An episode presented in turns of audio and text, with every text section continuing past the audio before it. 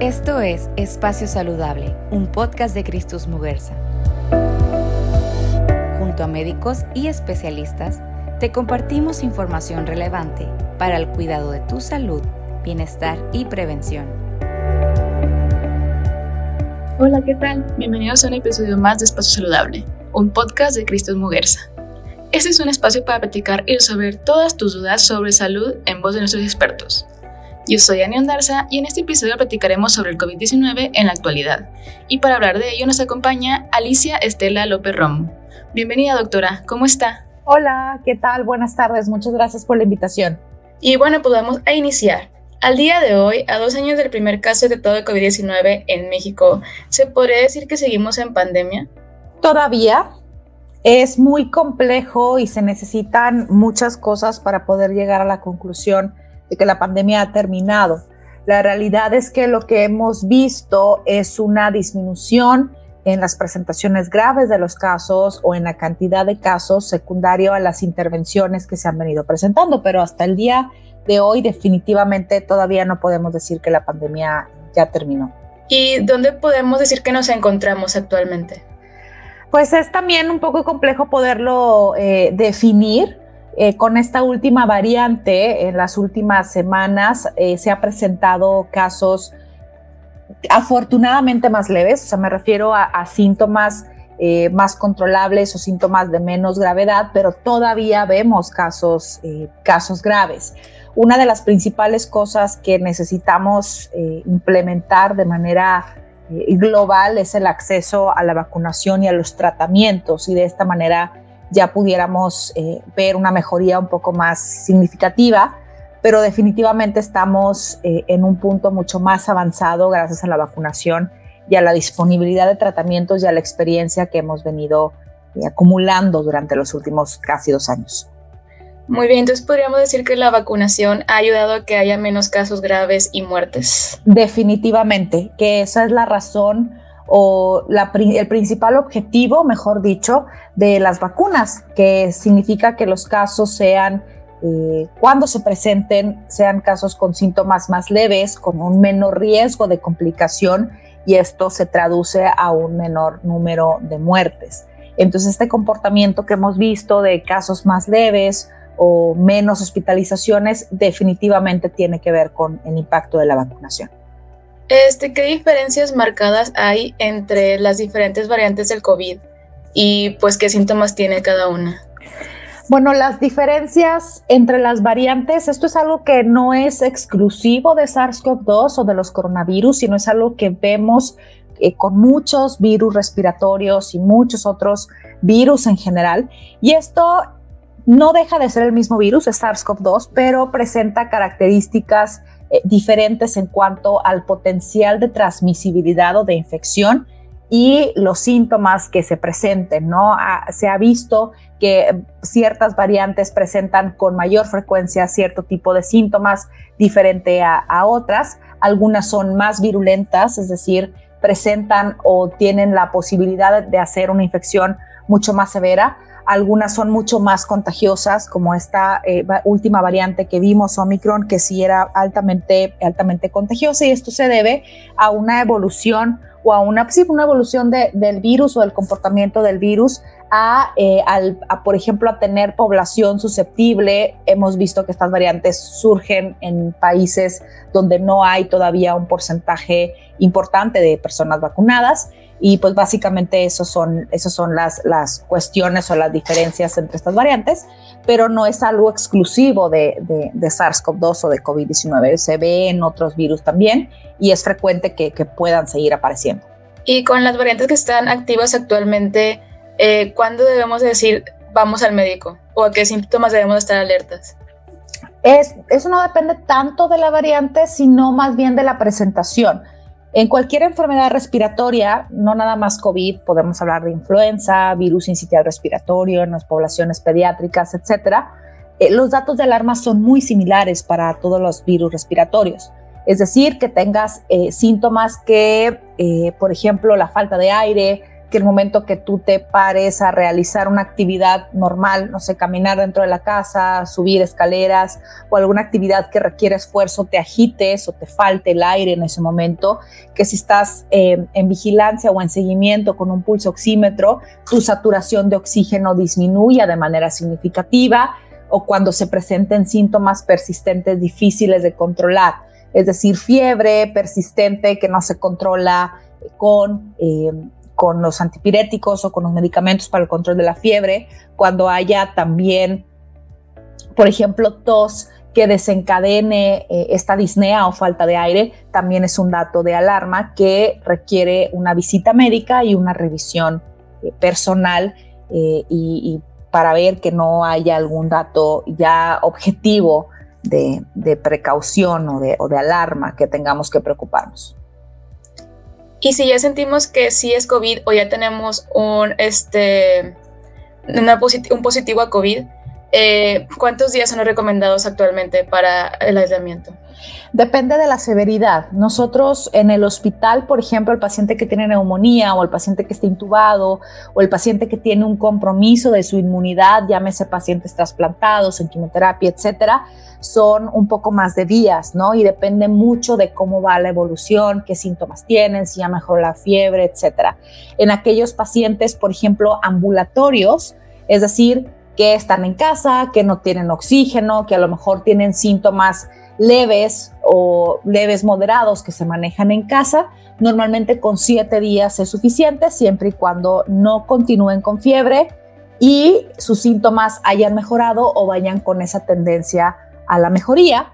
Obviamente después de este periodo es importante seguir apegados a las, eh, a las estrategias de prevención, en este caso el uso de cubrebocas después de quitarnos ese aislamiento es estrictamente necesario y se debe de seguir con esta, con esta estrategia. Eh, ¿Podríamos decir que es lo mismo aislamiento y cuarentena o qué diferencia hay? Es diferente. Eh, la cuarentena se refiere, vamos a poner un ejemplo, cuando tú tienes contacto con alguien positivo o alguien que tiene una enfermedad infecto contagiosa, el periodo de cuarentena es el periodo en el que tú te guardas, por así decirlo, esperando que no tengas o que sí tengas la enfermedad.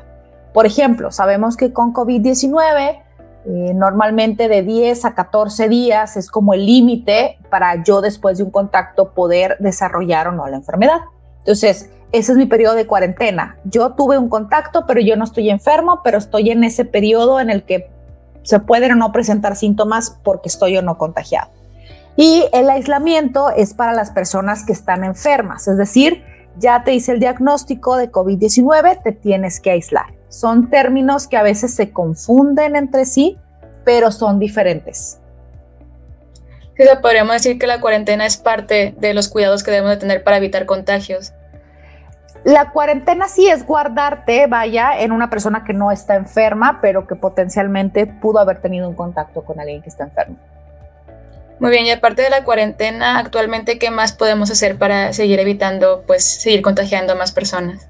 El aislamiento es importante, el uso de cubrebocas cuando tenemos contacto con alguna otra persona, eh, lavarse las manos, eh, estar en lugares ventilados cuando, eh, cuando estás, por ejemplo, si tienes una persona que tiene, que la acabas de diagnosticar porque tiene fiebre, malestar general, tos, eh, catarro, etcétera, tú le pides a la persona que se aísle, pero esa persona, si en caso de que tuviera que tener contacto con alguna otra persona por X o Y razón, que lo recomendable es que no haya un contacto con otras personas, pues hay que respetar la sana distancia, uso de cubrebocas, este, mantener, no, mantener por ejemplo, los, eh, la casa o el lugar donde estén eh, ventilado, que circule el aire, que entre el sol, ese tipo de, cosas, ¿no? Eh, que finalmente es lo que hemos estado insistiendo durante pues, prácticamente toda la pandemia, ¿no? Desde hace dos años, con esas estrategias o esas formas de prevención la realidad es que no, no han cambiado. Y bueno, ya actualmente tenemos este el refuerzo en el estado, ya se están vacunando ya muchas personas. Eh, ¿Qué debemos saber en cuanto a esto? Bueno, pues es necesario dar un, dar un refuerzo.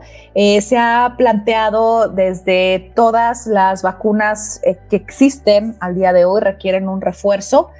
Muy seguramente conforme pase el tiempo tendremos más información de cada cuándo tenemos que hacer refuerzo, cada seis meses, cada año, etcétera. Yo creo que es información que, que veremos a, a, un futuro, a un futuro cercano, pero se ha visto en estudios que el, el aplicar un refuerzo eh, de cinco meses de diferencias de la última dosis, cinco meses de la última dosis de, de la vacuna, promueve que esa inmunidad se mantenga, eh, se mantenga de, de, manera, buena o de calidad, por así decirlo. Entonces, eh, se vio en muchos estudios que personas que recibían este booster o este refuerzo se infectaban menos o que cuando se infectaban presentaban síntomas leves. Esa fue la razón por la que se estableció y se decidió dar un booster o un refuerzo a todas las personas eh, vacunadas. Y hasta el día de hoy lo que hemos visto en la experiencia del día a día es que aquellas personas que tienen un booster, pues era mucho menos probable que se infectaran o se infectaban con síntomas muy leves. A diferencia, por ejemplo, de aquellas personas que nada más tenían eh, una dosis de aquellas vacunas que son unidosis o que tenían solamente el esquema eh, inicial de, dos vacunas completo. Entonces, es una indicación a raíz de estas observaciones y a raíz de lo que se vio en varios estudios de ponerse un refuerzo eh, posterior al esquema de vacunación para COVID. Eh, se ha visto que eh, no necesariamente tiene que ser la misma marca de vacuna. También se ha demostrado en estudios publicados que combinar con algún otro tipo de vacuna que use diferente tecnología también resulta eh, y ha tenido más bien resultados buenos.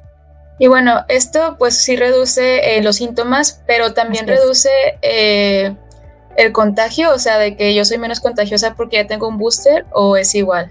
Así es, la verdad es que el booster te ayuda por donde tú lo veas, ¿no? Y la vacunación te, eh, te ayuda por donde tú lo veas, ¿no? Si tú estás vacunado, tú estás protegido contra la infección sintomática leve o moderada, es decir, es menos probable que te enfermes, es mucho menos probable que, te, que vayas a llegar al hospital y es mucho menos probable, poco, poco, poco, que te vayas a morir por la enfermedad. No sé si me explico, o sea, nos quita tanto el contagio para síntomas leves como síntomas graves, como el fallecer por, por la enfermedad. Y otra cosa es que las personas que están vacunadas transmiten menos la enfermedad a otras personas. Entonces, por donde le busques, tanto como protección para la persona que se vacuna, como protección para la gente que rodea a la persona que se vacuna, es un ganar-ganar por donde le busques. Entonces, es una, es una buena, es yo creo que la mejor eh, forma de prevenir la enfermedad, la vacunación, definitivo. Sí, o sea, te proteges tú y proteges a los demás al mismo tiempo. Exacto. Y bueno, en cuanto a los niños y adolescentes, eh, ¿cómo está la actualización en cuanto a su vacuna? Pues bueno, hasta el día de hoy la indicación es de vacunación por encima de los cinco años. Las vacunas basadas en, en RNA, eh, que en este caso es, Pfizer, quien inicialmente tuvo la, la, aprobación, hay otra alternativa que es Moderna, pero en este caso, eh, como Pfizer pues fue la primera ¿no? en, en, en tener esta, eh, esta, ¿cómo se llama? Esta aprobación para vacunar a niños por encima eh, de los 5 años. Y es importante porque finalmente los niños o la población pediátrica o los adolescentes no están exentos de presentar también enfermedad y de presentar enfermedad grave. ¿Qué pasa? Eh, en, al principio pensábamos que era una enfermedad que solamente afectaba a personas mayores de cierta edad, tercera edad, por ejemplo, o personas con comorbilidades, personas con diabetes, hipertensión, eh, cáncer, bla, bla, bla. Y la realidad es conforme fue avanzando la pandemia, empezamos a ver que pues había gente que a lo mejor no tenía ninguna enfermedad, gente que era joven, gente que era eh, activa físicamente y se enfermaban y se enfermaban de manera grave.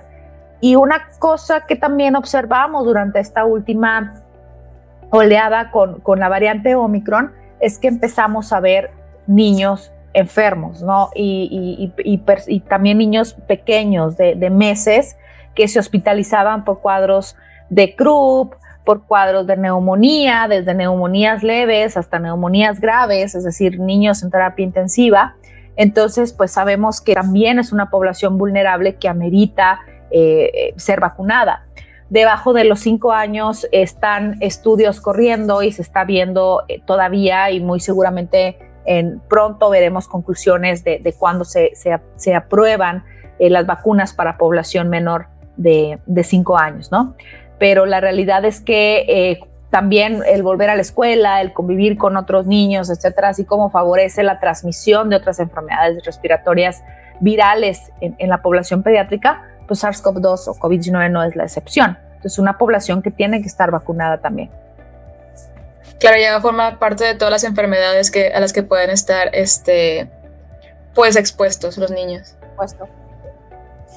Y pues como esto de la vacunación a los mayores de 5 años es, se podría decir, reciente, hay muchas dudas. Entre ellas, ¿hay algún, una enfermedad o algo que tengan los niños que les este, prohíba o eh, por las cuales no se puedan vacunar?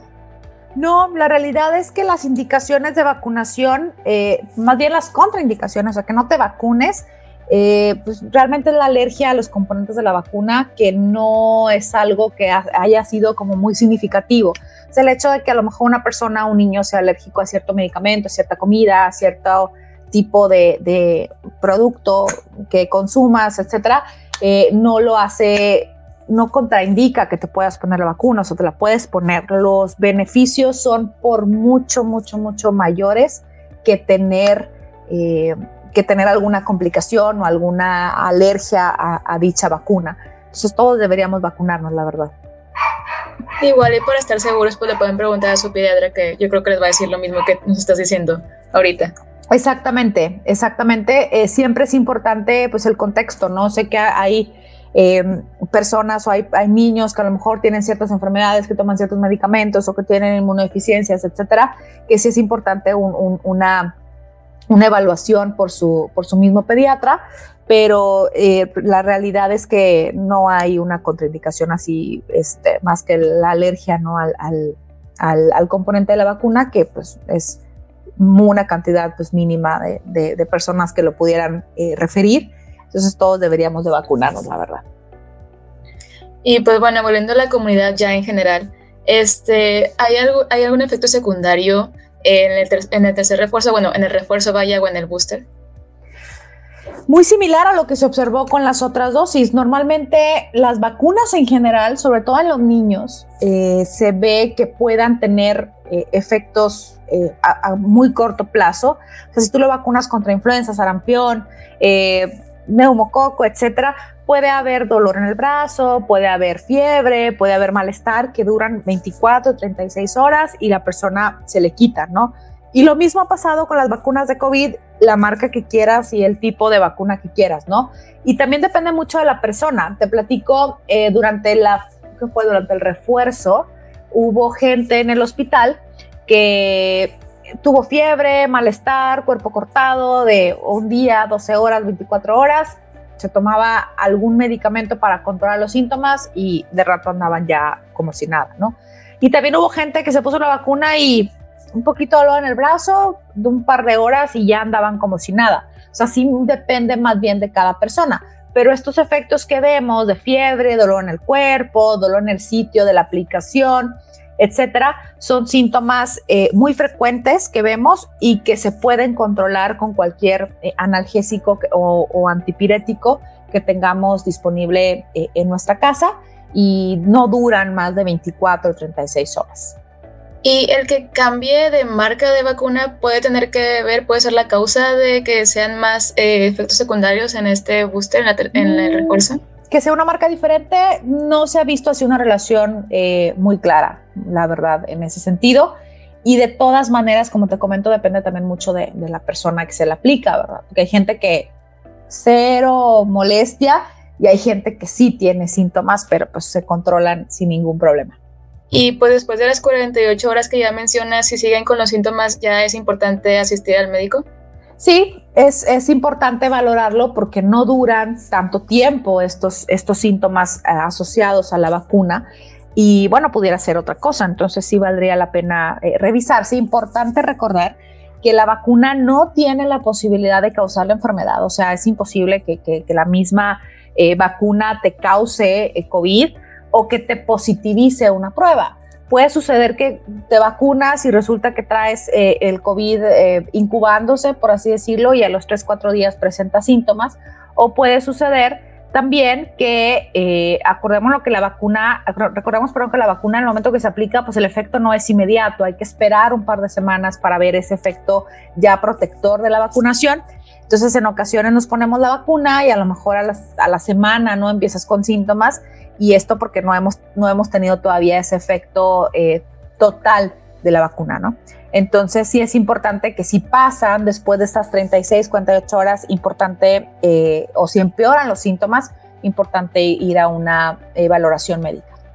Sí, claro, porque muchos piensan de que ah, ya nos vacunamos, ya podemos viajar, ya podemos estar en fiestas como si nada y pues no es así, ¿verdad? No, no, porque te la pones y el efecto no es inmediato, o sea, sí hay un efecto o una acción inmediata, pero el efecto protector no lo ves hasta dos, tres semanas después de que te la pusiste. Y que completes el esquema también. Y pues bueno, en el caso del booster es una dosis más, pues tienes que esperarte esos, esas semanas para, para ver realmente un efecto importante de protección. ¿Y hay alguna recomendación extra aparte de las ya mencionadas para seguir cuidándonos de este virus? Pues lo que hemos insistido prácticamente durante toda la pandemia, eh, definitivamente la forma de transmisión pues es de persona a persona, ¿no? A través de secreciones respiratorias, el uso de cubrebocas, la sana distancia, el no acudir a lugares donde hay mucha gente, lugares encerrados, son cosas como básicas, ¿no? Al principio de la pandemia veíamos gente que se rociaba los zapatos, que se mojaba los zapatos con cloro, con algún desinfectante, desinfectaban eh, el supermercado o de las bolsas que traían del súper, cuando sabemos que la realidad es que esa no es una vía de transmisión efectiva y no representa la forma más significativa de transmisión. Entonces el, el virus tú lo traes y tú lo contagias a otra persona que está susceptible y que todo se, se pone de acuerdo ¿no? para que ocurra esa transmisión de, de una enfermedad, como sucede en cualquier enfermedad infecciosa. Eh, pero definitivamente eh, el, uso de cubrebocas, la sana distancia, la vacunación, eh, el no acudir a lugares con mucha gente, son definitivamente medidas que desde el principio de la pandemia no han cambiado. Al principio de la pandemia no tenemos vacuna, ¿no? Pero ahorita definitivamente es, es, la mejor forma de, de protección junto con lo que hemos comentado. Y bueno, ya por último, algo más que le gustaría compartir con la gente que nos está escuchando actualmente. Bueno, una cosa importante es que hay que seguirnos cuidando, no hay que bajar la guardia. Es importante estar al pendiente de la información que se genera. Durante la pandemia ha habido una circulación impresionante de fake news, impresionante de noticias que no son verdaderas, que pueden causar pánico y desinformación.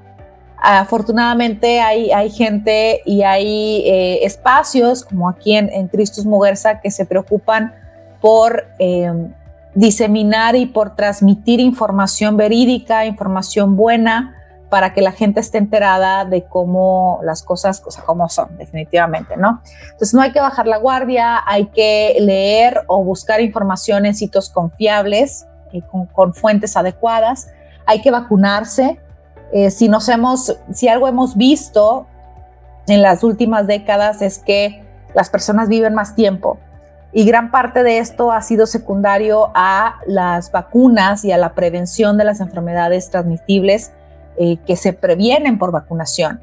Ya no vemos enfermos de sarampión, ya no vemos enfermos de polio, ya no vemos enfermos de muchas otras enfermedades que se transmiten, eh, infecciosas transmisibles, ¿verdad? Prevenibles por vacunación. Entonces, realmente esto ha venido a ser eh, un impacto, ¿no?